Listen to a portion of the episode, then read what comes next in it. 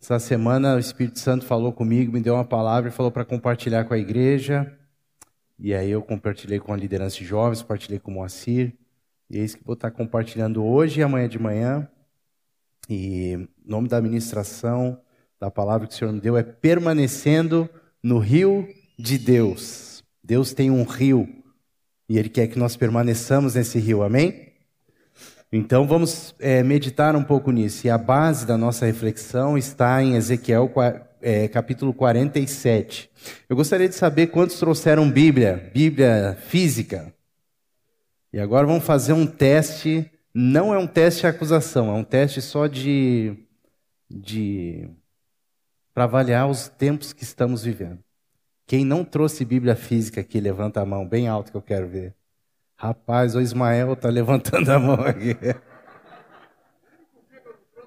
O único dia que eu não trouxe, eu faço essa pergunta, né? Acontece, né? Parece que é pegadinha, né? Ok. Pessoal, então tá bom, não tem problema. Só vamos acompanhar a leitura, porque para a gente é, é, refletir juntos, é, é importante que a gente leia o texto bem lido, todos nós. Então, quem não trouxe, se puder ler ali na, na, na projeção que a Giovana vai colocar, que vai trabalhar pra caramba hoje. É Ezequiel 47, 1 a 12. Quem trouxe Bíblia pode abrir. Quem lê no celular pode ler no celular. Ah, tem isso também, né? Tem a galera que não trouxe Bíblia, mas trouxe celular, né? Quem é que trouxe celular? Tem a Bíblia no celular. Ah, viu? Já mudou. Então tá. Vamos lá abrir em Ezequiel capítulo 47, versículos 1 a 12. Todos estão prontos? Amém? Ok. Depois disto, o homem me fez voltar à entrada do templo, e eis que água saía de debaixo do limiar do templo. O Márcio Nascimento, pode me colocar um retorno aqui para mim, aumentar um pouquinho, por gentileza? Está reverberando demais é, saía debaixo do limiar do templo e corria na direção do leste. Porque a fachada do templo dava para o leste.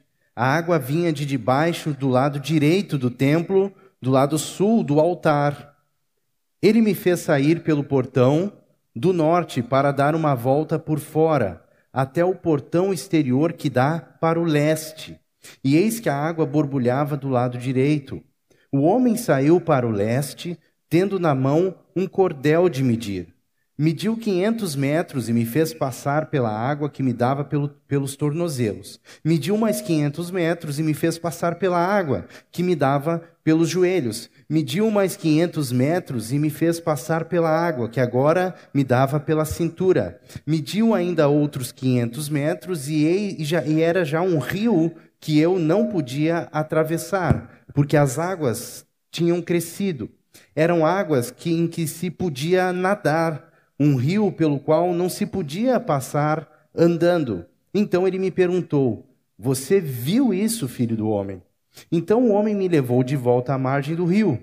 Quando cheguei lá, eis que à margem do rio havia grande abundância de árvores dos dois lados do rio. Então me disse: Estas águas correm para a região leste, descem ao vale do Jordão e entram no mar cujas águas ficarão saudáveis. Todos os seres vivos que povoam os lugares por onde este rio passar terão vida, e haverá muitíssimo peixe, porque essas águas chegaram lá. As águas do Mar Morto se tornarão saudáveis, e tudo viverá por onde quer que esse rio passar. Junto a ele se acharão pescadores, desde Engedi até Englaim, haverá lugar para estender e secar as redes. Os peixes serão de muitas espécies, como os peixes do mar grande, mas os seus charcos e os seus pântanos não se tornarão saudáveis, serão deixados para o sal. Nas duas margens do rio nascerá todo tipo de árvore frutífera. As folhas dessas árvores não murcharão, e elas nunca deixarão de dar o seu fruto Produzirão frutos novos todos os meses, porque são regadas pelas águas que saem do santuário. Os seus frutos servirão de alimento e as suas folhas de remédio. Então, aqui é, Ezequiel tem essa experiência maravilhosa, tremenda, uma experiência in, incomparável de uma visão que nos enche os olhos e nos enche o coração de alegria, de expectativa, de esperança, de prazer. São coisas boas que ele vê, são coisas é, agradáveis aos olhos, é uma experiência cheia de vida. Ele participa dessa experiência de uma forma sobrenatural. E esse texto, ele é um texto, uma figura profética muito interessante. É, muitos teólogos dizem que diz respeito, diziam que isso dizia respeito à restauração de Israel. Agora, Gálatas 3, 27 e 28 diz que nós fomos batizados em Cristo e todos que foram batizados em Cristo, de Cristo se revestiram. Porém, no versículo 28 diz que agora já não pode mais haver judeu, nem grego, nem escravo, nem liberto, nem homem, nem mulher, porque todos vocês são um em Cristo Jesus. Então, todos os textos proféticos do Antigo Testamento, eles vão apontar para a plenitude daquilo que Deus queria fazer, que é o estabelecimento da igreja. A igreja não é um plano secundário de Deus, a igreja não é um plano que Deus estabeleceu porque Israel não deu certo. A igreja era o propósito de Deus desde a fundação do mundo, o seu povo é, viver reunido e congregado em torno dele. E aqui o texto começa dizendo então, é, e aí eu queria dissecar com vocês um pouco dessa figura profética, porque ela tem apontamentos que são muito relevantes para nós, que dizem respeito à nossa vida e que dizem respeito à nossa realidade de hoje. E o, o, o, o versículo aqui, o texto começa dizendo que esse homem, que não é um homem propriamente dito, ele diz que esse homem, no versículo 1, me fez voltar à entrada do templo. Esse aqui não é um homem, mas é um anjo. Por que, que nós podemos afirmar que é um anjo? Porque no capítulo 40 de Ezequiel, vai dizer, não precisa colocar, que esse homem, ele tem um aspecto como de bronze. Ou seja, ele tem uma coloração não humana. Então esse homem aqui é um anjo. E esse anjo é o guia de Ezequiel nessa experiência sobrenatural. Tá? Então aqui diz que esse homem faz Ezequiel voltar à entrada do templo, e eis que a água saía debaixo do limiar do templo e corria na direção do leste. Então a primeira primeiro elemento que nós vamos avaliar aqui é o templo. O que é o templo? O templo é o lugar da presença de Deus. Amém? Amém ou vocês têm dúvida? Deus está no templo, não é verdade? Primeiro templo da história da humanidade não foi um templo construído pelo homem, não foi um templo que o homem elaborou com pedras. O primeiro templo que o homem, é, vamos dizer assim, é, preparou, ele foi estabelecido no Monte Sinai, quando Deus mostrou para Moisés que deveria ser feito um tabernáculo, que era uma grande tenda, e essa grande tenda era um lugar aonde Deus iria estar no meio do seu povo. Então, o objetivo da existência do templo na história da humanidade é um só: Deus habitar no meio do seu povo. Esse é o propósito da nossa existência. Que nós nos relacionemos com Deus e que Ele habite no nosso meio. Vejam, antes da queda do homem, quando Deus havia criado o homem, Deus criou o homem com um propósito.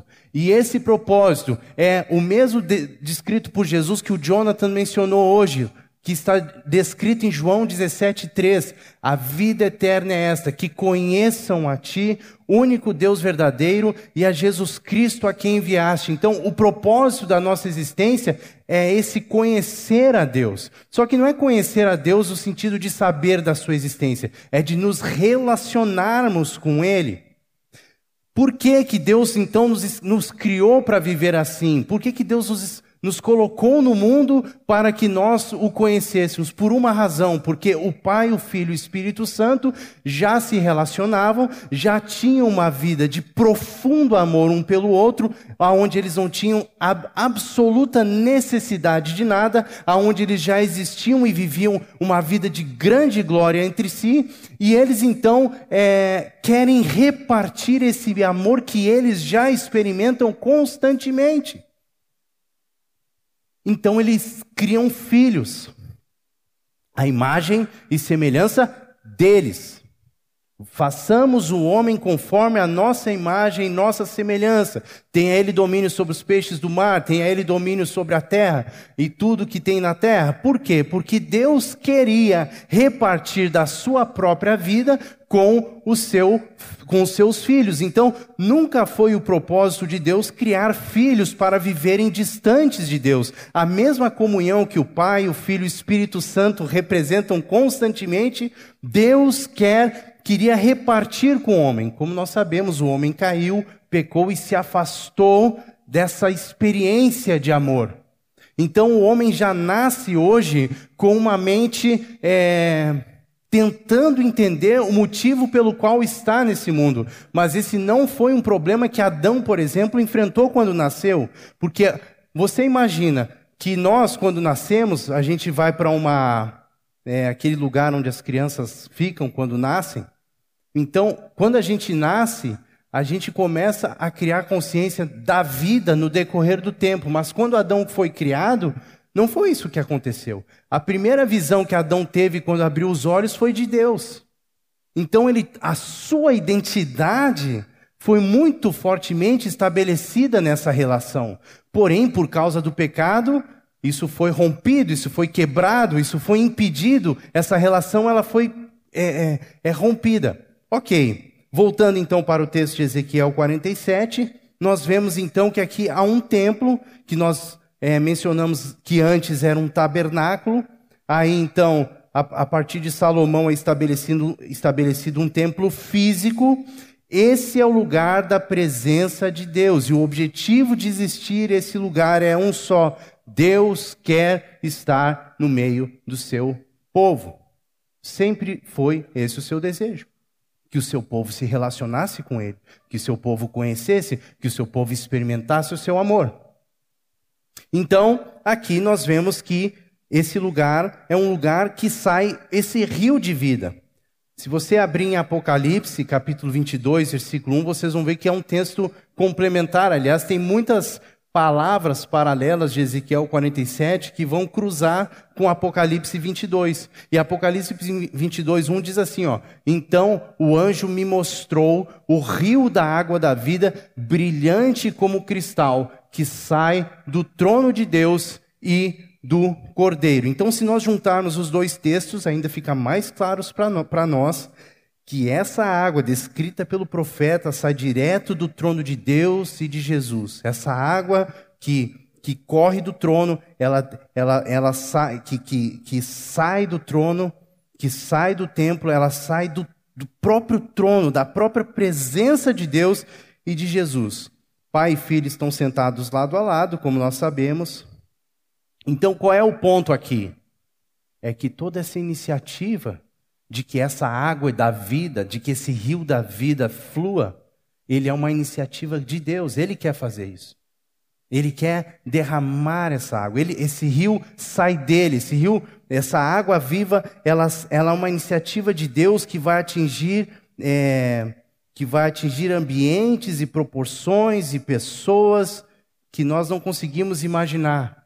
Mas o mais legal de, de que nós podemos avaliar desse texto é que sai justamente da presença de Deus. O outro ponto que eu queria refletir com vocês é o versículo 2 que fala o seguinte: Então ele, é, ele me fez sair pelo portão do norte para, uma, para dar uma volta por fora até o portão exterior que dá para o leste. E eis que a água borbulhava do lado direito. Se vocês lerem os próximos versículos, vocês vão ver que vai falar bastante sobre o leste o leste. Nas versões mais antigas vai falar sobre o oriente, o lado oriental. É muito interessante isso aqui, porque tem uma alusão tremenda a, a Gênesis capítulo 3, quando Adão cai.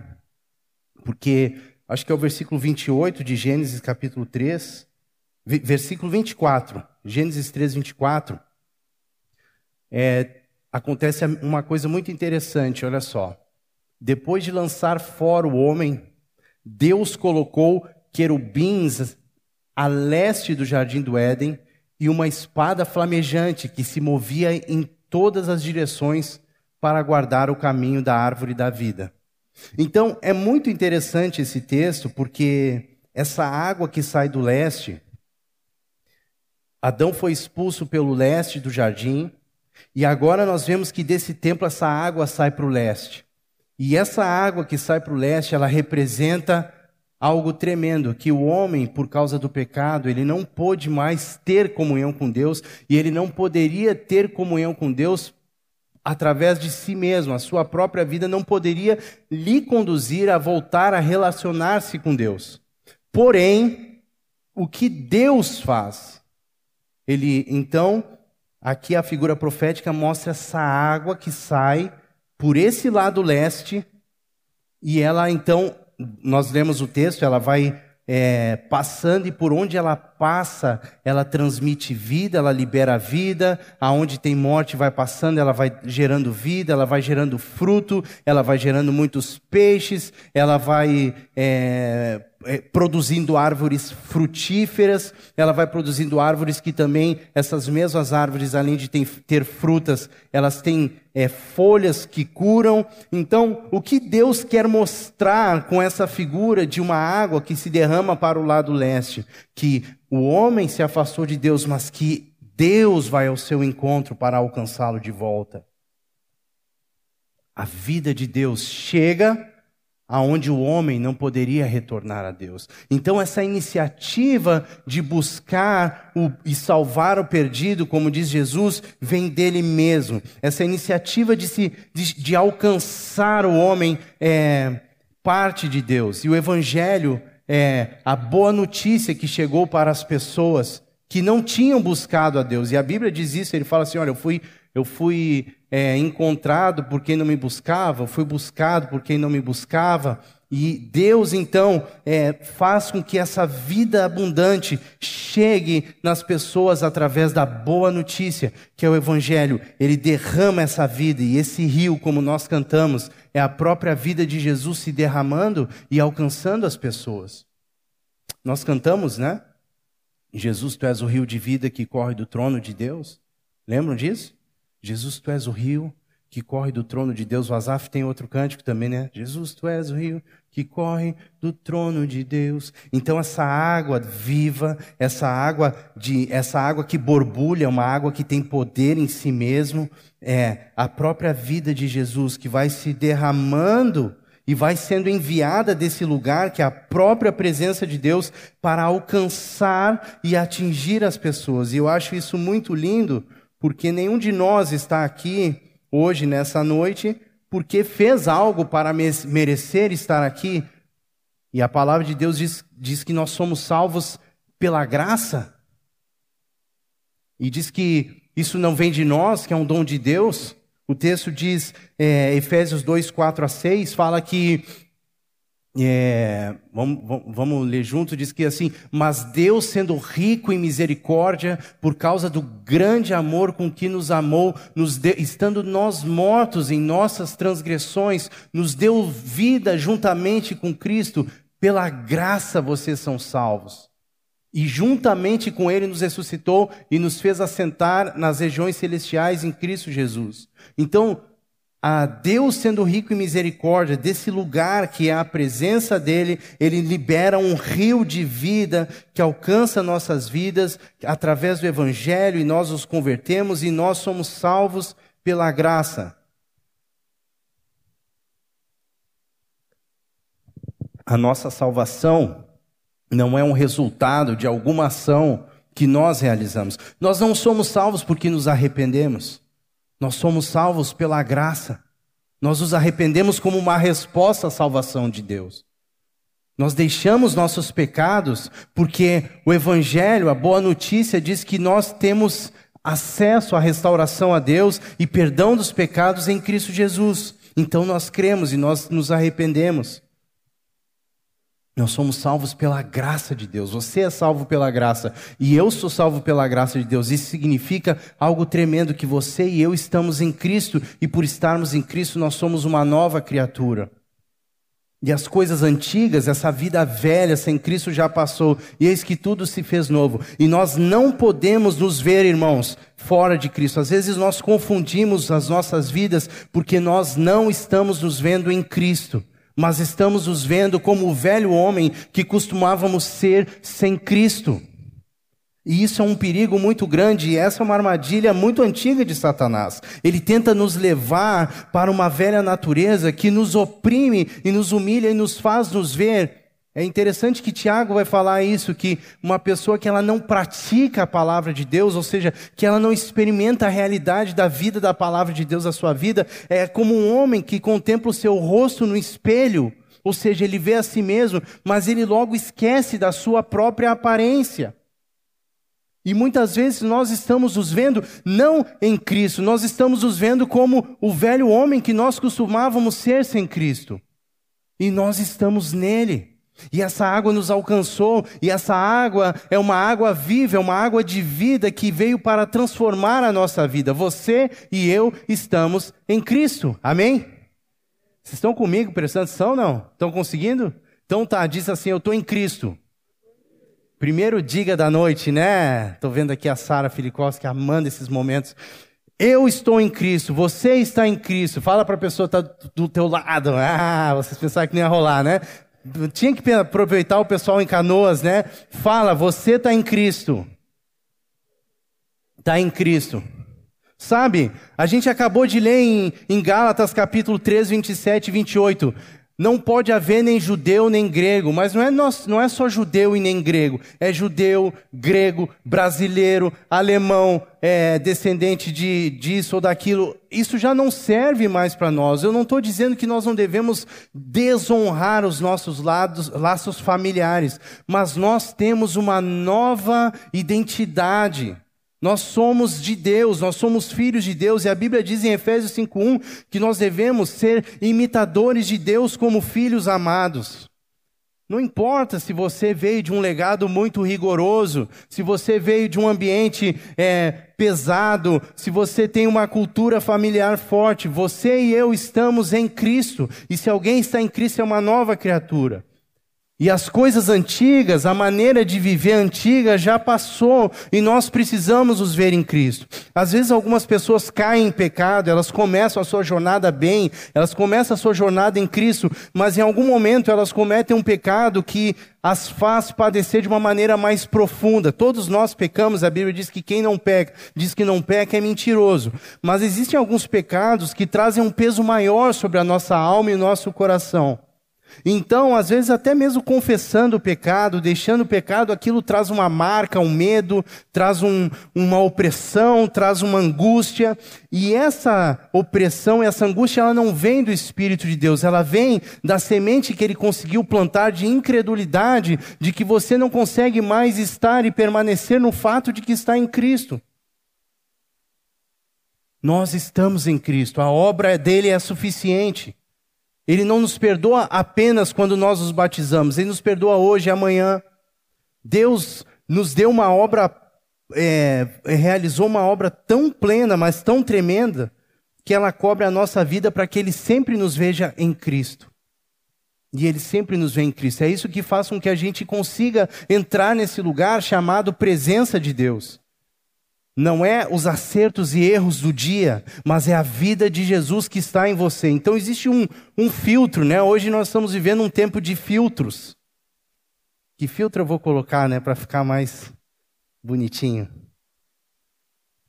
Mas o filtro de Deus é a vida de Jesus em nós. Você está em Cristo. E esse é um filtro verdadeiro, não é um filtro fake. Ele não é um filtro que maquia você. Ele é um filtro que lava, que purifica, que justifica, que se tornou para nossa santificação, redenção. Amém?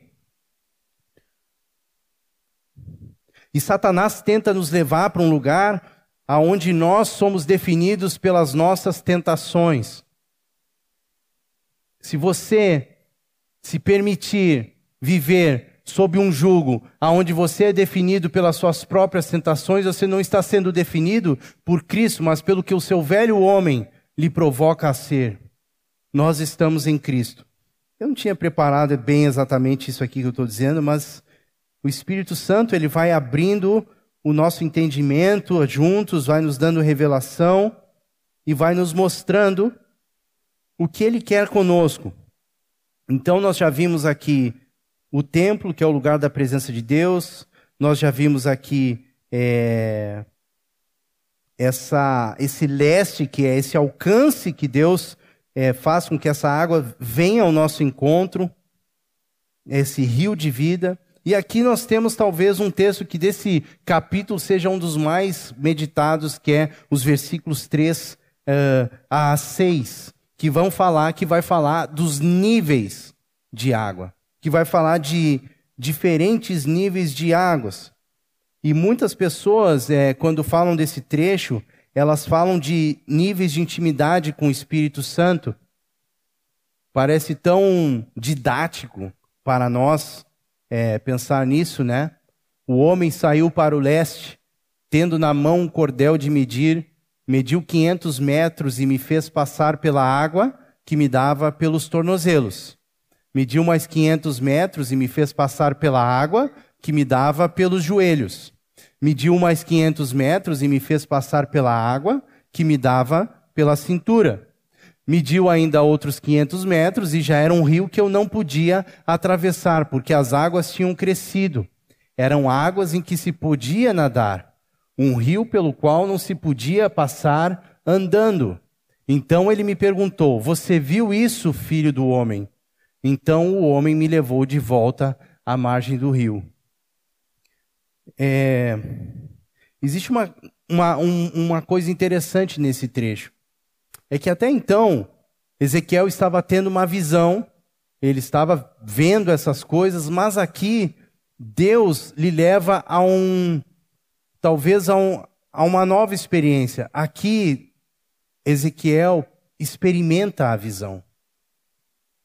Ele, Deus torna ele participante, Deus quer que ele sinta a visão, porque diz que, é, pode voltar para o 3 lá, por favor, Giovana. Diz que o homem então mediu e me fez, me fez passar pela água que me dava pelos tornozelos. Até então ele viu, ele viu o templo, ele viu as águas, ele caminhou, ele viu. Agora ele entra na água. E Deus quer que ele sinta a água.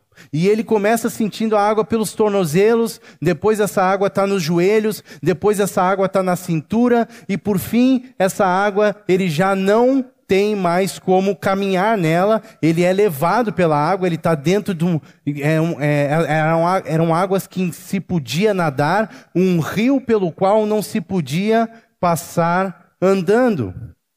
Uma coisa interessante, que se nós estamos entendendo que essa água é a própria presença de Deus indo ao alcance do homem, que se é Cristo, como nós temos entendido que é Cristo, então nós percebemos que a mesma água que é Cristo que dava para pelos tornozelos é a mesma água em que esse homem ele não conseguia mais passar andando.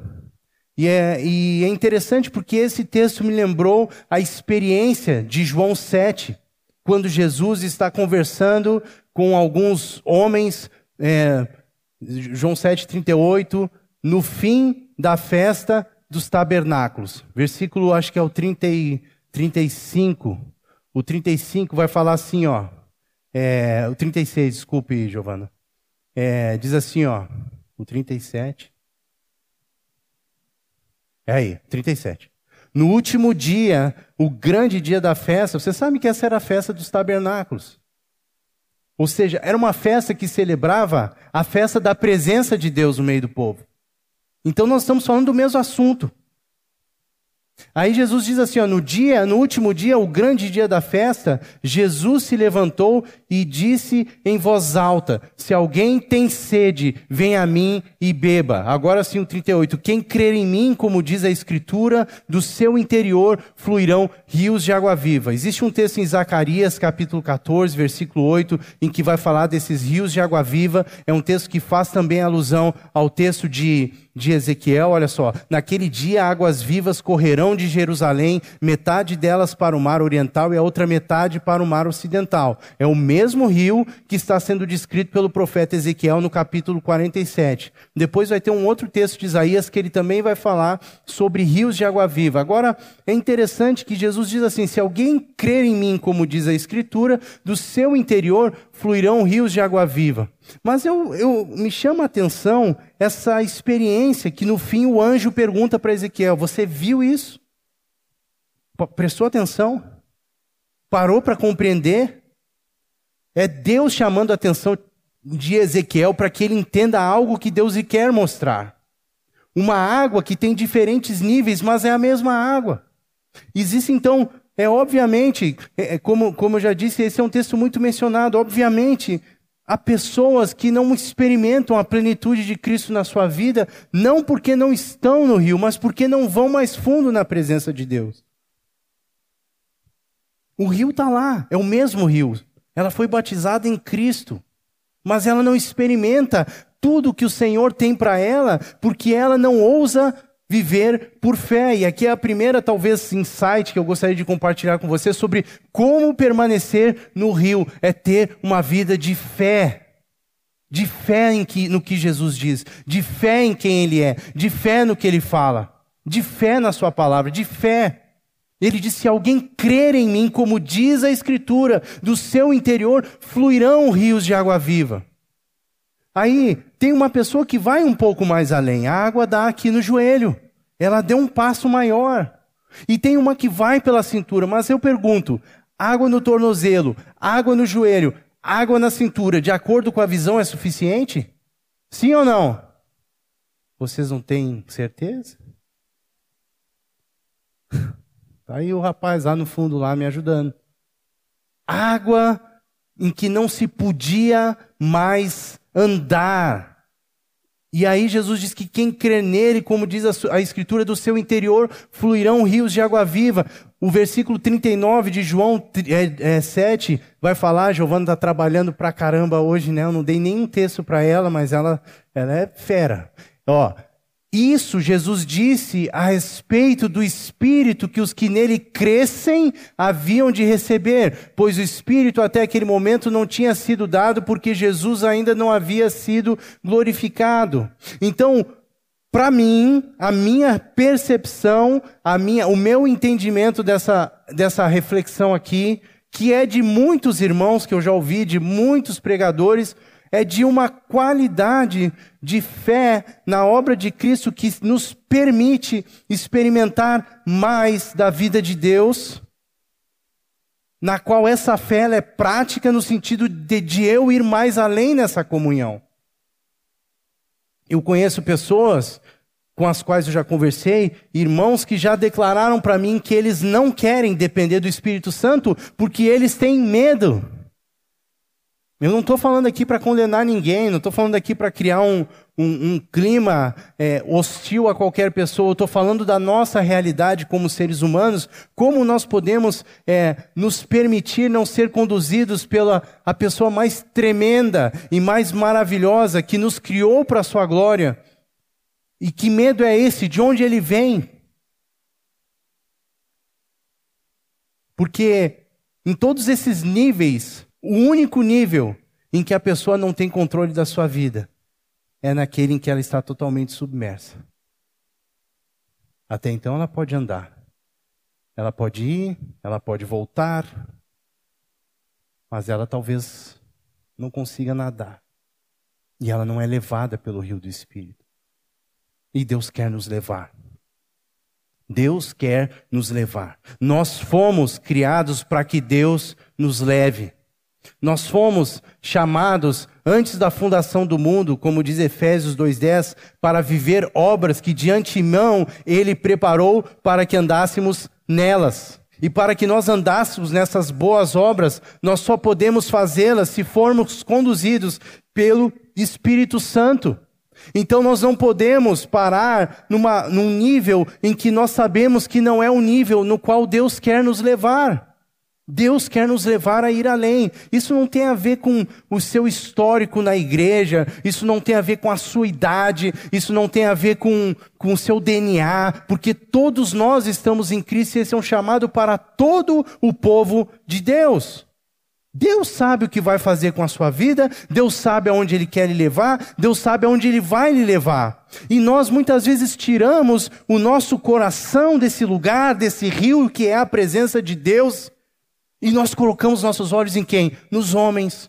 Nós, nós, nós, é, nós nivelamos a nossa vida pelos homens e não pelo que Deus tem preparado para nós, e não pelo que Ele é e pelo que Ele disse para nós. E por isso nós precisamos renovar a nossa mente com o que ele diz. O que é renovar a mente, que diz em Romanos 12, 2? É tirar os pensamentos do velho homem para experimentar os pensamentos de Deus, para que nós experimentemos a sua vontade boa, agradável e perfeita. Então não existe como experimentar a vontade boa, agradável e perfeita de Deus vivendo de uma maneira natural, racional, que não confia no Senhor. Nós precisamos ir fundo no rio de Deus. Ir no rio de Deus não depende de ninguém aqui que eu, que você vá ou que eu vá, depende de eu ir e ficar lá. Porque nós fomos criados e a nossa existência é para isso, para nos relacionar com esse Deus.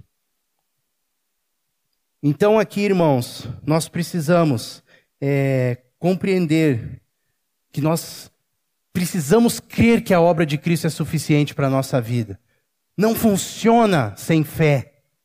A vida de um cristão não funciona sem fé. A vida de ninguém funciona sem fé. Mas um cristão que chegou ao ponto de nascer de novo e não tem coragem de ir mais fundo nas águas de Deus, é um cristão que está perdendo a plenitude do que Deus tem para a sua vida. Os presentes de Deus. A abundância celestial.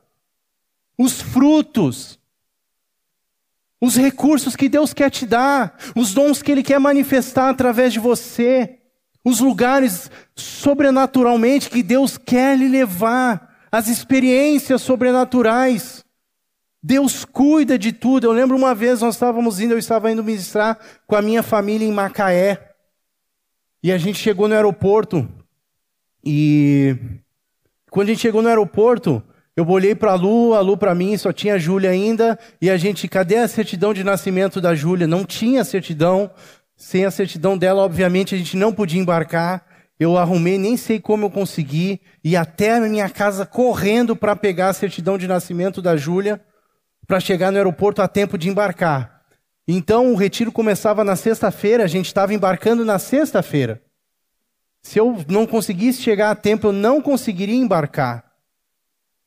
Quando cheguei, peguei a certidão, quando eu cheguei lá no aeroporto e fui levar a certidão, o, o cara do guichê falou assim: essa certidão, ela é uma cópia, ela não tem valor para nós aqui. E agora perdemos o voo. Quando chegou nessa situação, o que que nós vamos fazer? Então eu falei, moça, era uma moça, eu falei, moça, o que, que, que a gente pode fazer para eu embarcar? Olha, o senhor pode pagar é, 700 e poucos reais na época, né?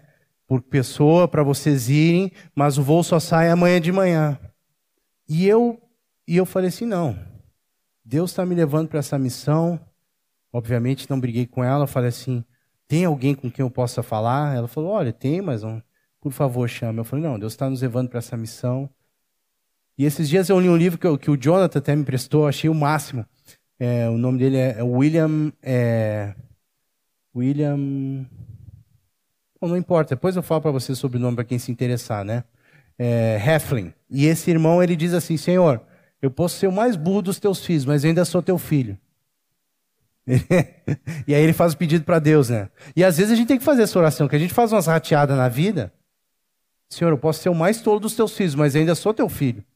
E eu falei, Senhor, A gente não se. Isso aí foi uma rateada. Eu preciso que tu me tire dessa. Então ela chamou o supervisor, e quando esse supervisor é, chegou, eu falei para ela, moça, é o seguinte: eu, a gente não trouxe certidão do nascimento da minha filha, é, eu estou indo para um lugar para ministrar a palavra de Deus, estou indo para a cidade de Macaé e eu não posso perder esse voo, porque eu vou começar a ministrar hoje à noite, inclusive. Se eu, se eu, se eu, não, se eu não chegar, não, não, vai dar. Eu não tenho como viajar amanhã, eu vou perder amanhã também. Aí ele ficou me olhando assim. Aí ele falou assim para ela: Anota aí. Mandou ela anotar um monte de coisa assim, falou assim: Eu vou colocar o senhor no próximo voo de graça hoje para o Rio de Janeiro, para Macaé, vai dar tudo certo, o senhor não vai ter custo nenhum extra. Ele falou: O senhor disse que é cristão, né? Eu falei: Sou. Eu falei: Tu também é? Ele falou: Eu também sou. Do encontro de fé. Eu, glória. Eu tinha gravado o CD na época, eu falei, ó, na volta eu vou te dar um CD. Eu disse pra ele, eu falei assim, quero te abençoar. Tô contando um testemunhozinho assim, né, uma coisinha.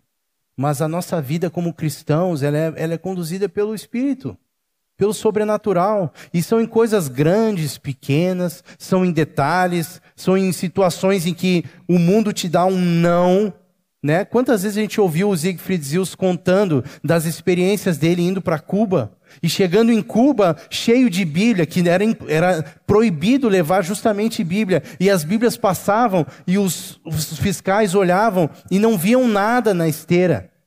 E não viam nada. As, as malas passavam invisíveis aos olhos dos fiscais. Então nós somos chamados a estar no fundo desse rio para ser conduzidos pelo Espírito, para viver na dinâmica do espírito. Pessoas que vivem no raso, elas tentam viver o melhor das duas coisas. A dinâmica do espírito e a dinâmica do controle da sua própria vida. Não funciona. Com Deus é tudo. Amém? Fala para o seu irmão essa frase, frase profética: não funciona. Só para eu beber água, vai falando. Entrega tudo. Então, irmãos, o rio de Deus é um rio de ousadia, é um rio de entrega. Estou vendo aqui o Jefferson, o Jefferson da André, o Jefferson me compartilhou o testemunho da conversão dele. O Jefferson se converteu no meio do mato do interior, não sei da onde lá, aonde Deus deu uma experiência sobrenatural. Uma hora ele tem que compartilhar com os irmãos aonde Deus lhe deu uma experiência sobrenatural em que não havia nenhum ser humano perto dele, mas que o Espírito Santo o alcançou e mostrou a glória de Deus, e naquele dia ele se rendeu para Jesus. Eu quero dizer, Deus tem grandes coisas para a tua vida. Não é uma frase clichê evangélica, porque Deus tem grandes coisas para cada um aqui, mas não existe grandes coisas se nós não formos mais fundos no rio. Não existe mais coisas com, com a cabeça cheia de conhecimento natural e sem ir para a presença de Deus. Nosso trabalho, irmãos, nosso maior traba trabalho na vida, Moacir sempre diz isso, que o nosso maior trabalho já foi feito. Não é nós que temos que fazer. Qual é o nosso trabalho? É curtir na presença de Deus. É ficar lá. Sabe de quem é o trabalho? É do Espírito Santo. O Espírito Santo é que realiza a obra. Então o nosso trabalho é ficar na presença de Deus, e na presença de Deus é que flui esse rio de água viva que muda as circunstâncias e as situações. Não importa a idade, não importa a fase, não importa o momento da sua vida, vai para a presença de Deus agora e deixa Deus agir. Eu lembro sempre do testemunho do Smith Wigglesworth, um irmão, já contei aqui, vou contar de novo, que eu sempre vou contar. Porque ele tinha 50 anos quando a vida dele mudou. Mas ele já estava muitos anos na igreja. Quem pregava na casa dele era a mulher dele. Ele não pregava. Um dia ela não pôde pregar e falou: Vai lá tu e prega. Ele foi, pregou e a pregação foi um desastre. E ele disse: Eu nunca mais subo num púlpito na minha vida. Ele falou para ela: Eu nunca mais eu vou pregar. Só que aconteceu que o Smith Wigglesworth foi cheio do Espírito Santo. E quando ele foi cheio do Espírito Santo, ele entendeu uma coisa radical: não existe vida fora dessa palavra aqui. Então ele não deixava que entrasse nem um jornal de papel na casa dele. Então, quando ele recebia uma visita e a pessoa chegava com o jornal, ele disse assim: O que, que é isso que tu tem na tua mão? É um jornal, pode botar fora. Por, mas, por outro lado, foi um dos irmãos mais usados no século, no início do século XX, se não me engano, com curas, porque ele cria, ele permanecia na presença de Deus. Com 50 anos, quantos anos você tem hoje? Não precisa me falar aqui que é um monte de idade, mas quantos anos você tem? Você acha que tem a ver com, com sua idade? Tem a ver com a consagração da sua vida na presença de Deus. E a minha está no rio da presença. Amém? Eu fiquei mais tempo nesse tópico do que eu gostaria. Mas é o que eu gostaria, né? Irmãos, quanto mais nós rendermos ao, nos rendermos ao poder desse rio, mais nós experimentaremos os benefícios desse rio. Amém? Quem não gosta de benefício? Fé é confiar em Jesus, na sua suficiência em nós, e a fé conecta o sobrenatural de Deus, Deus é sobrenatural, Deus é acima do natural, ao natural. Você hoje está sentado com Cristo nas regiões celestiais. Então, você pode, pela, pela fé na obra de Cristo, conectar na terra. Jesus fala: tudo que vocês ligarem na terra, eu vou ligar no céu. Vocês podem, e eu também, conectar o celestial e o sobrenatural de Deus para que, a, para que Deus manifeste o seu poder na terra. E isso acontece pela fé. A fé conecta. A fé conecta o céu à terra. A incredulidade impede, ela interrompe o mover de Deus na terra. Se eu creio no que Deus diz na Sua palavra, então eu me exponho ao poder de Deus para que Ele se manifeste. Se eu não creio, eu simplesmente eu limito o poder. Eu coloco uma barreira entre mim e o Senhor que me impede de experimentar o que Deus tem para a terra. Então a incredulidade é um problema para o cristão.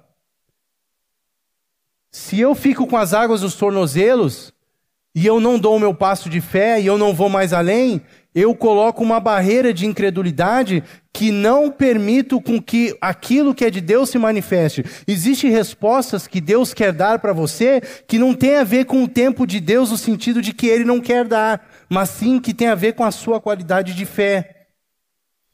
Não no sentido da acusação que eu compartilho, mas no sentido do quanto você está disposto a viver por fé aquilo que você está pedindo ao Senhor. Às vezes nós esperamos, existe o processo de pedir as coisas para Deus, mas existem coisas que Deus já deu e depende mais da nossa fé para que seja liberada do que necessariamente de Deus ter dado uma resposta, porque Deus já deu a resposta.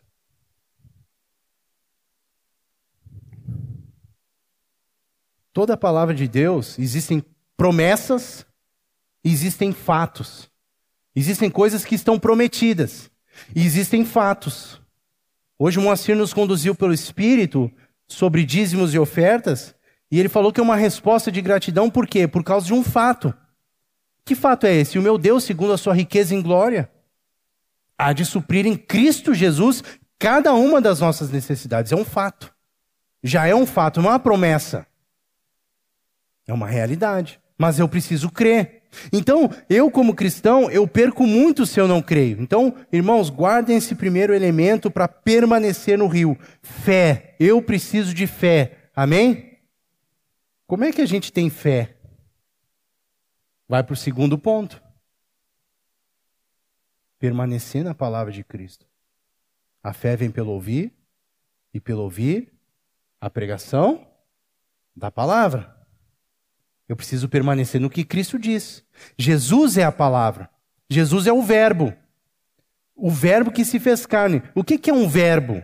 Verbo é diferente de palavra. Palavra é uma palavra. O verbo é uma palavra em ação. Jesus é o Verbo de Deus. Então, se eu permaneço em Jesus, eu permaneço na ação que Deus quer realizar sobre todas as coisas.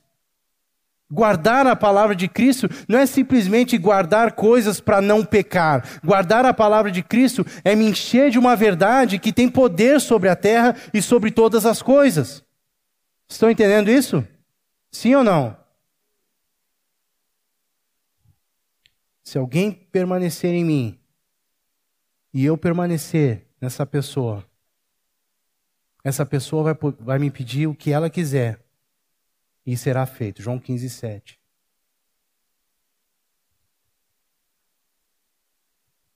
Se permanecerem em mim e as minhas palavras permanecerem em vocês, pedirão o que quiserem e lhes será feito.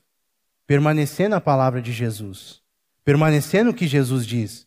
No que você tem permanecido? Irmãos, a nossa, a nossa vida sem a palavra de Cristo, ela está cheia de alguma outra coisa, ela não está vazia. Alguma coisa está alimentando nossa cabeça nesse momento, de todos nós. Deus quer que nós nos enchamos da, de Cristo, da palavra de Cristo. Ele é o rio de vida.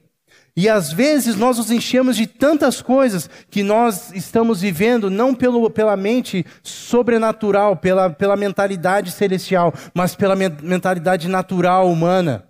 Então nós não vemos a realização e a manifestação dos milagres de Deus, porque a nossa mente ela não está cheia daquilo que Jesus diz e é. Mas ela está cheia de outros pensamentos, ela está cheia de humanismo, ela está cheia de bons pensamentos até. Eu não estou falando que nós não devemos é, é, compartilhar, mas entendamos que a única palavra que tem autoridade nesse mundo para dar vida é a palavra de Cristo é a palavra de Jesus. Não existe outra palavra que tenha vida. O Salmo 1 não fala isso, que antes o seu prazer está na lei do Senhor, na sua lei medita de, dia e de noite. Olha o que acontece com essa pessoa. Ele é como árvore plantada junto à corrente de águas, corrente de águas, que no devido tempo dá o seu fruto. Esse fruto é a resposta que Deus vai manifestar na nossa vida. Ele medita na palavra de Deus. O que você tem meditado? No que eu tenho meditado? No que nós temos meditado? Que tipo de meditação e relacionamento que eu tenho com Cristo? Eu, eu, leio Cristo quando eu estou lendo a palavra de Deus ou eu leio um livro que tem. A, a, a gente sabe que é um livro santo, é um livro nobre, é um livro que a gente sabe que é de Deus. Eu preciso me encher da palavra de Cristo. Essa é a única palavra que tem vida. Porque quando eu leio a palavra de Cristo, algo tremendo acontece que eu ouvi esses dias também. A palavra me lê também. Enquanto eu leio, ela me lê. Ela me mostra que como eu estou. Ela revela que nível eu estou no rio. Ela revela que qualidade de fé eu tenho. E ela pode me fazer crescer, ela quer me fazer crescer. E eu preciso permanecer no que Jesus falou. Tudo que Jesus falou deu certo. Tudo que ele falou aconteceu. Tudo que Jesus dizia acontecia. O exemplo clássico que eu gosto de citar é o exemplo de Jairo e sua filhinha de 12 anos que haviam falecido. E essa filha de 12 anos que havia falecido, ela estava lá. E enquanto Jesus estava indo para curar essa menina, aparece aquela mulher que também há 12 anos está com aquele fluxo de sangue. Enquanto ele está indo e cura essa mulher de fluxo de sangue, a menina morre. Quando a menina morre, as pessoas dizem para ele, para o Jairo, não incomoda mais o mestre. Às vezes o nosso eu fala isso para nós, não, não incomoda o mestre, mas Jesus não, não não concordou com aquela palavra e diz assim: ó, não temas, crê somente. A palavra de Jesus sempre se cumpre. Que palavra Jesus já te deu? Que falta se cumprir? Qual foi a promessa que Deus lhe fez para a sua vida? Deus é fiel para cumprir, Deus vai cumprir mas o quanto você e eu estamos alinhando o nosso coração para permanecer na palavra dele, para guardar a palavra dele. Nós precisamos alinhar o nosso coração com a palavra de Cristo. E nós vamos permitindo coisas na nossa vida que nos fazem lembrar mais o homem que costumávamos ser sem Cristo, sem Cristo do que a vida de Cristo. Às vezes nós permitimos que o nosso que as nossas palavras sejam palavras de maledicência. Mas Jesus é tão categórico, é tão categórico quando ele diz a forma como nós devemos tratar as pessoas, como nós devemos amar as pessoas, nós devemos amar, e de repente a gente pensa que a gente tem uma maturidade suficiente para falar de alguém, mal de alguém, e a gente pensa que a minha maturidade, que a nossa maturidade, ela é suficiente para a gente separar as coisas. E esse sofisma incrível que muitas vezes passa pela mente de cada um de nós é algo que não tem nada a ver com a vida de Jesus, porque Jesus nunca vai ir contra aquilo que ele falou. Por isso eu tenho muito cuidado, e o meu cuidado vem do Espírito que cresceu na minha vida. Não foi assim sempre, eu me arrependi em algum momento quando eu falo da igreja. Nós falamos da igreja como se a igreja fosse uma casa de ninguém.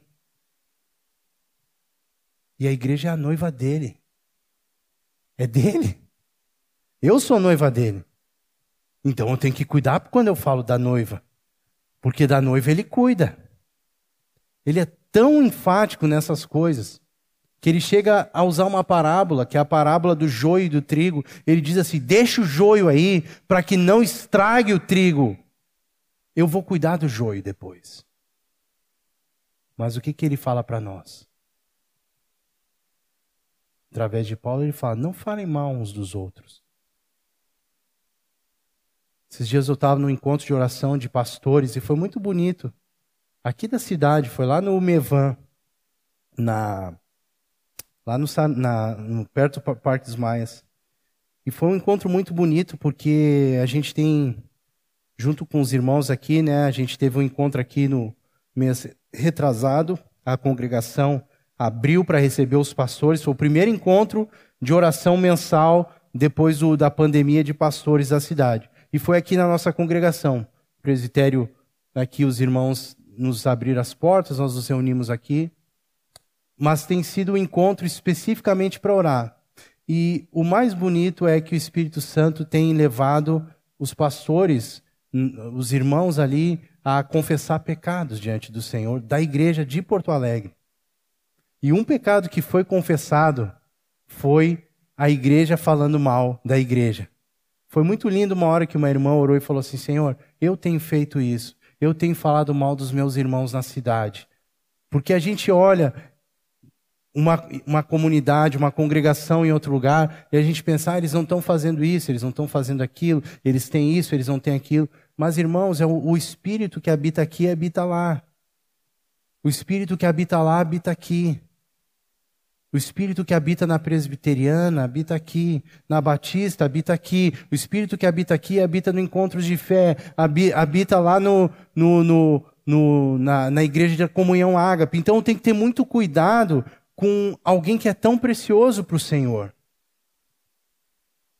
Eu não posso usar do meu entendimento para colocá-lo acima da fé na palavra de Deus. A palavra de Deus é Cristo.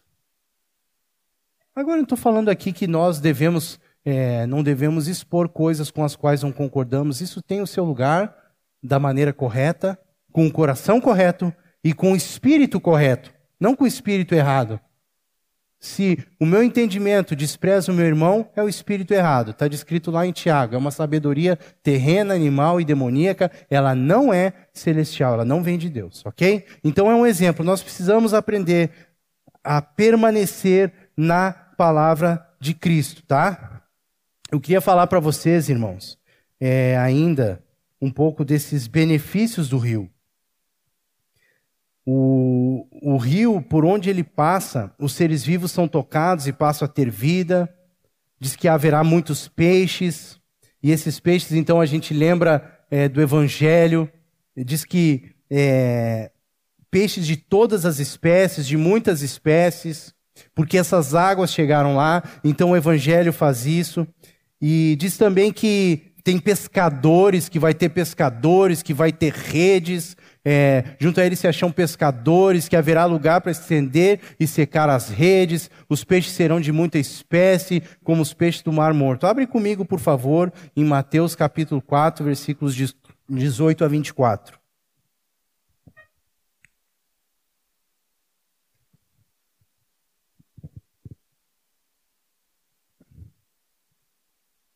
Caminhando junto ao mar da Galiléia, Jesus viu dois irmãos, Simão, chamado Pedro, e André.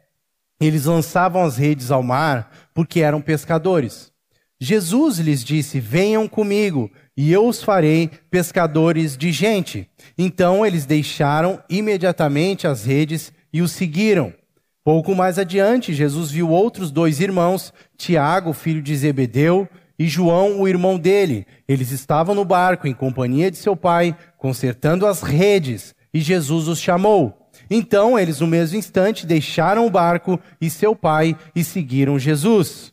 Jesus percorria toda a Galiléia, ensinando nas sinagogas, pregando o evangelho do reino e curando todo tipo de doenças e enfermidades entre o povo. E a sua fama correu por toda a Síria. Trouxeram-lhe então todos os doentes, acometidos de várias enfermidades e tormentos, endemoniados, epiléticos e paralíticos, e ele os curou. Ok. Se a gente vai mais adiante no texto de Ezequiel, a gente vê que em Ezequiel também vai falar que havia árvores frutíferas e que as folhas dessas árvores curavam. E agora a gente lê nesse texto de Mateus capítulo 4 que Jesus chama então aqueles pescadores profetizados em Ezequiel, que esses pescadores acompanham Jesus, que multidões seguem Jesus, ou seja, a gente vê os muitíssimos peixes e a gente vê Jesus curando todos os doentes, enfermidades, tormentos. Esse é o poder de, do rio que alcança as pessoas. Isso é tremendo. Essa palavra se cumpriu. Só que hoje nós somos a manifestação desse rio na terra. E o Senhor quer fazer as mesmas coisas. Aliás, como ele mesmo prometeu, obras maiores. Então nós precisamos ir fundo na presença de Deus e ir fundo nesse rio para que o Senhor manifeste aquilo que quer manifestar nas nossas vidas e através das nossas vidas. Vocês viram também no texto que tem um lugar que é diferente dessa vida, que são os charcos e os pântanos. E os charcos e os pântanos, na minha percepção, representam a carne e o pecado. Porque diz que esse lugar não vai se tornar saudável. Ele será deixado para o sal. Alguns aqui fazem alusão aos charcos e pântanos que ficam ficaram em Sodoma e Gomorra. Sodoma e Gomorra era perto do Mar Morto e a cidade, como vocês sabem, foi toda destruída pelo Senhor. E o sal mata, o sal destrói. E esse lugar aqui é um lugar que ele não vai se tornar saudável. Nunca. E talvez, às vezes, a nossa distração pode nos levar a esse lugar chamado carne e que nos leva ao pecado e que acaba matando a nossa própria vida. Não vamos andar nos charcos e pântanos, mas vamos ficar dentro do rio de Deus. Amém? Dentro do rio de Deus. Quem está dentro do rio de Deus não fica nos charcos e pântanos esses vão ser deixados para o sal, para a morte, para a destruição. Não ficam saudáveis nunca. Os que estão na carne não podem agradar o Senhor. Vamos guardar o nosso coração. Amém?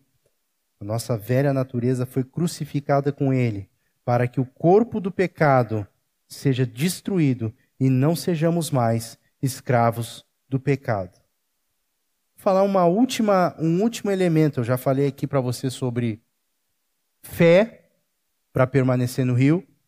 Falei sobre permanecer nas palavras de Cristo. E eu vou falar um último elemento para a gente encerrar aqui.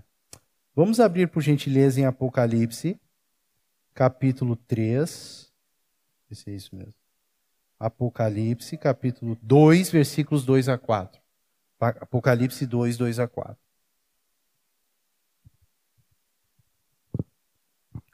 Conheço as obras que você realiza, tanto o seu esforço como a sua perseverança. Sei que você não pode suportar os maus e que pôs à prova os que se declaram apóstolos e não são, e descobriu que são mentirosos. Você tem perseverança e suportou provas por causa do meu nome sem esmorecer. Tenho, porém, contra você o seguinte: você abandonou o seu primeiro amor. Um texto que fala por si só de uma uma das cartas, das sete cartas, não é? Para a igreja em Éfeso. Então Jesus fala várias coisas positivas dessa igreja, que ela é esforçada, que ela é perseverante, que ela suportou provas por causa do amor de Jesus, que ela não esmoreceu. Ele fala isso dela. Também tem um, se não me engano, deixa eu ver se ela também é, reprova a as obras dos nicolaítas. Deixa eu ver se tem isso também. É, diz aqui, ó, depois. Você tem a seu favor que odeia as obras dos nicolaítas, as quais eu também odeio. Que era um tipo religioso terrível aqui, que eu uh, posso compartilhar com vocês depois, mas agora eu não estou lembrando aqui exatamente o que ele fazia, eu estudei esse tempo, esqueci. Então ela tinha várias virtudes, e ela tinha é, elogios excelentes da parte de Deus. Só que existia uma coisa que o Senhor se importa muito e que ela não se deu conta. Ela abandonou o seu primeiro amor. E sempre que fala de amor dedicado na Bíblia, de dedica... desculpe, de alguma dedicação na Bíblia, isso sempre fala primeiro, primeiro no sentido de dedicação, esse primeiro é de Deus. O primogênito é meu, as primícias das ofertas são minhas.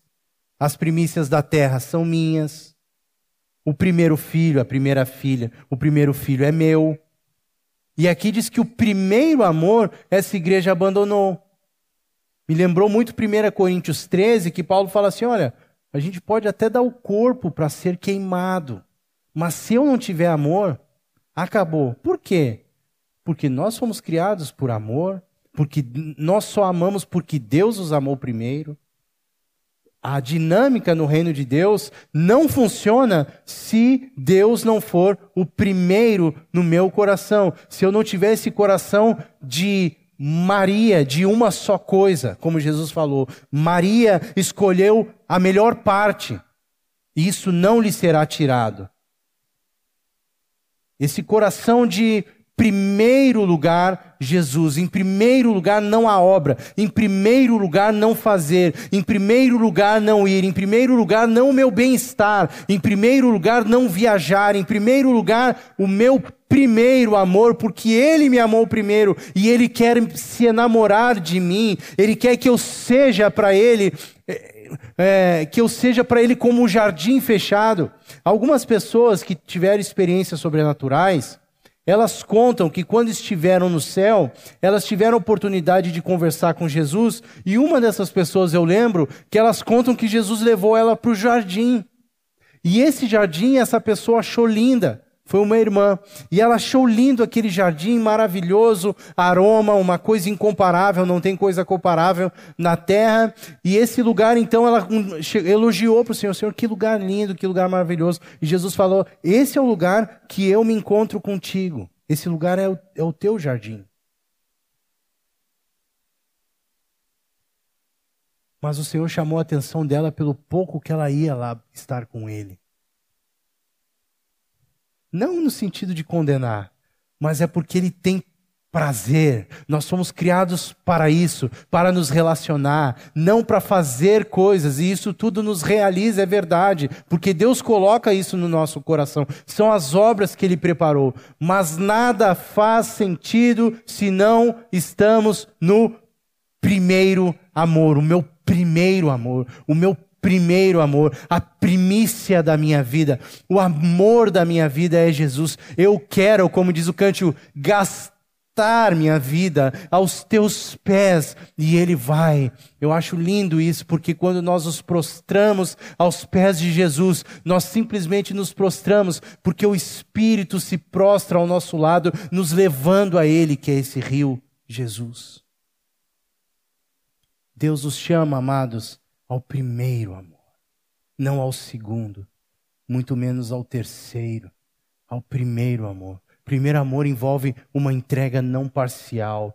Primeiro amor envolve uma entrega total, uma rendição absoluta, uma rendição aonde eu digo eu estou livre para ti, eu não estou preso a nada nessa terra, eu estou livre para te servir, eu estou livre para te amar, eu estou livre para ti, amado da minha alma, eu estou livre para ti, ó oh, meu amado, como diz em, em cantares, amado da minha alma, eu, eu, eu, eu sou teu, me beija com a tua palavra, eu quero te ouvir, eu quero te tocar, eu quero perceber, e você vê que João fazia questão de dizer isso, o que nós vimos, o que nós tocamos com respeito ao verbo da vida, eu compartilho isso com vocês, para que a alegria de vocês seja completa, e não existe alegria completa fora desse amor. Não existe. Não existe. As alegrias passam nesse mundo. Elas são cíclicas, elas vêm e vão. Mas a alegria de estar com Ele é eterna. Amém? Então vamos ficar em pé. Primeiro amor, nós estamos começando no primeiro mês do ano, 2022. O primeiro mês do ano de 2022. Sabe, essa coisa da radicalidade na entrega é muito importante, porque Jesus é radical em tudo que ele é e faz. Ele dá primeiro.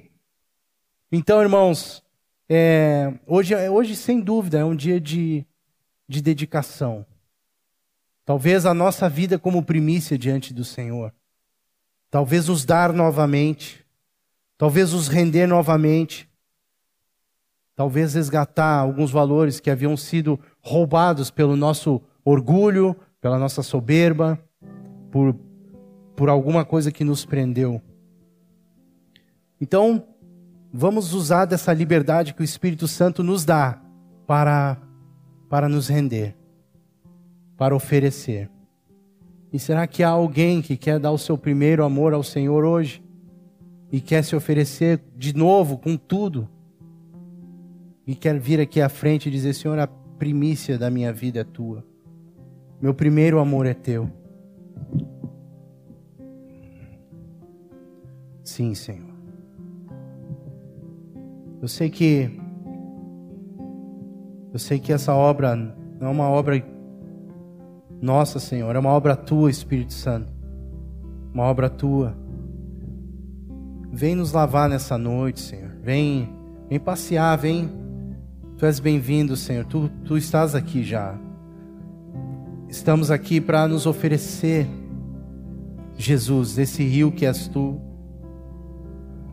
Queremos ir mais fundo nessas águas. Mais fundo nessas águas, Senhor. Mais fundo nessas águas. Nosso primeiro amor é teu, Senhor. Queremos andar na dinâmica do céu, Senhor não na dinâmica que os homens propõem, nem mesmo, Senhor, aquela que tem a aparência, mas que é a religiosidade. Ah, oh, Senhor, não deixe que a religiosidade nos atrapalhe de correr contigo, Jesus. Corramos juntos. Corramos juntos, Senhor. Corramos juntos. Rendemos, rendemos, rendemos, rendemos. Hum. Rendemos, Senhor, rendemos. Esse rio que tu és, vem nos lavar, vem nos lavar. Lava-nos, Senhor.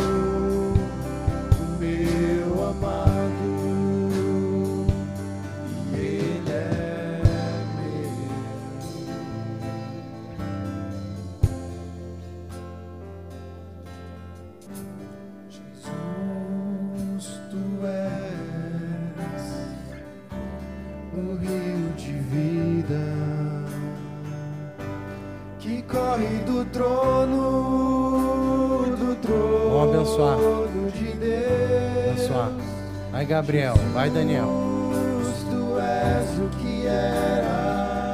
Ô, Gilney, Fábio, vamos lá abençoar alguém.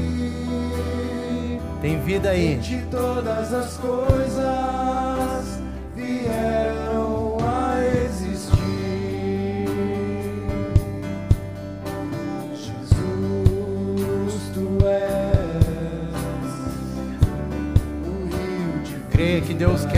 palavra profética para abençoar alguém.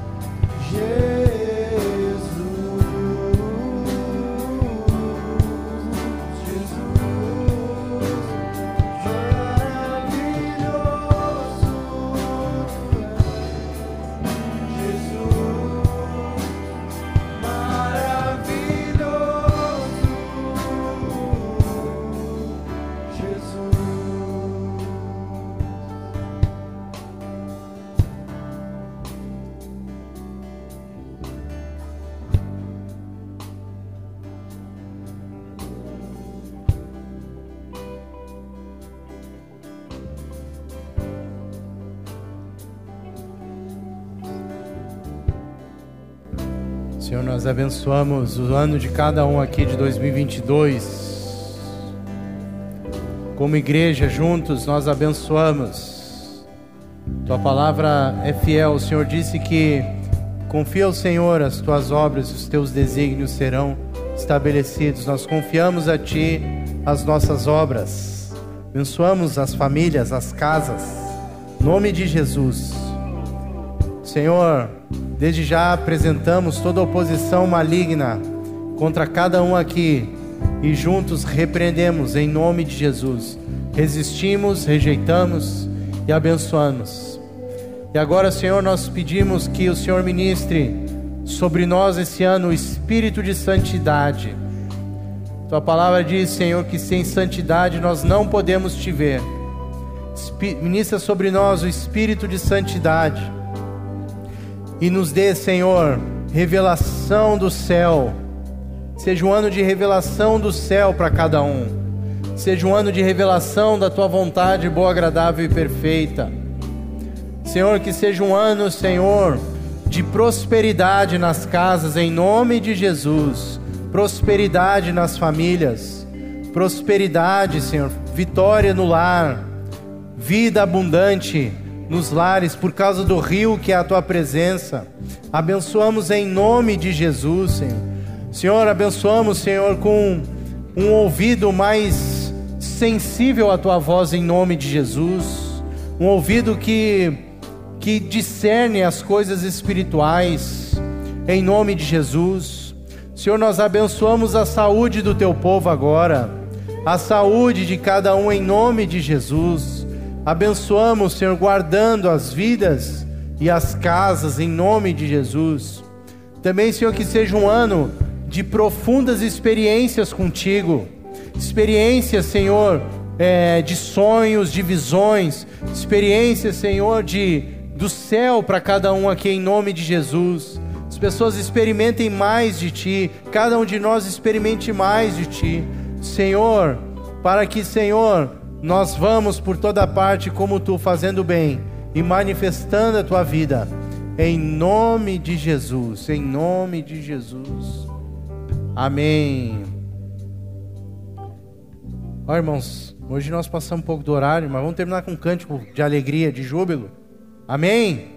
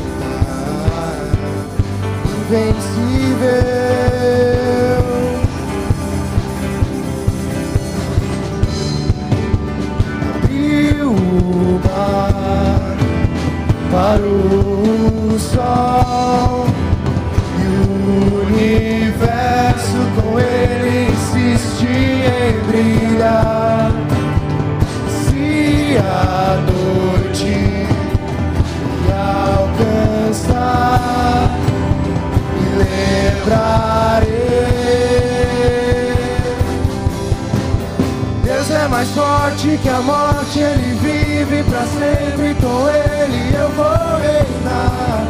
Eu quero viver, só quero viver. Se for para ele, por ele.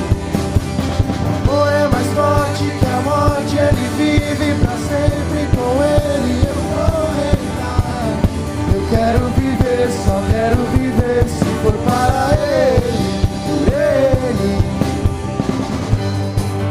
Amor me fez novo.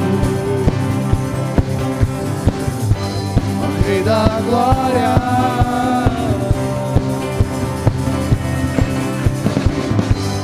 Onde está o que possa de ti separar?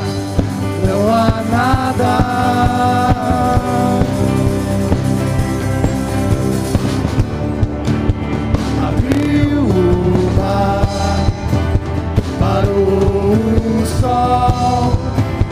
E o universo com ele insiste em brilhar.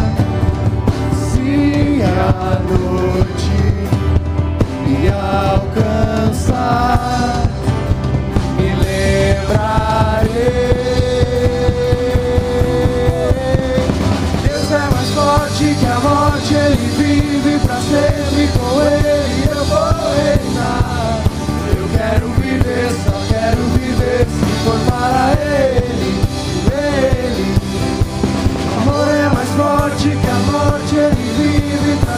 Sempre. Com Ele eu vou reinar. Eu quero viver, só quero viver. Se for para Ele. Eu quero viver, só quero viver se for para Ele, Ele. Eu quero viver, só quero viver se for para Ele,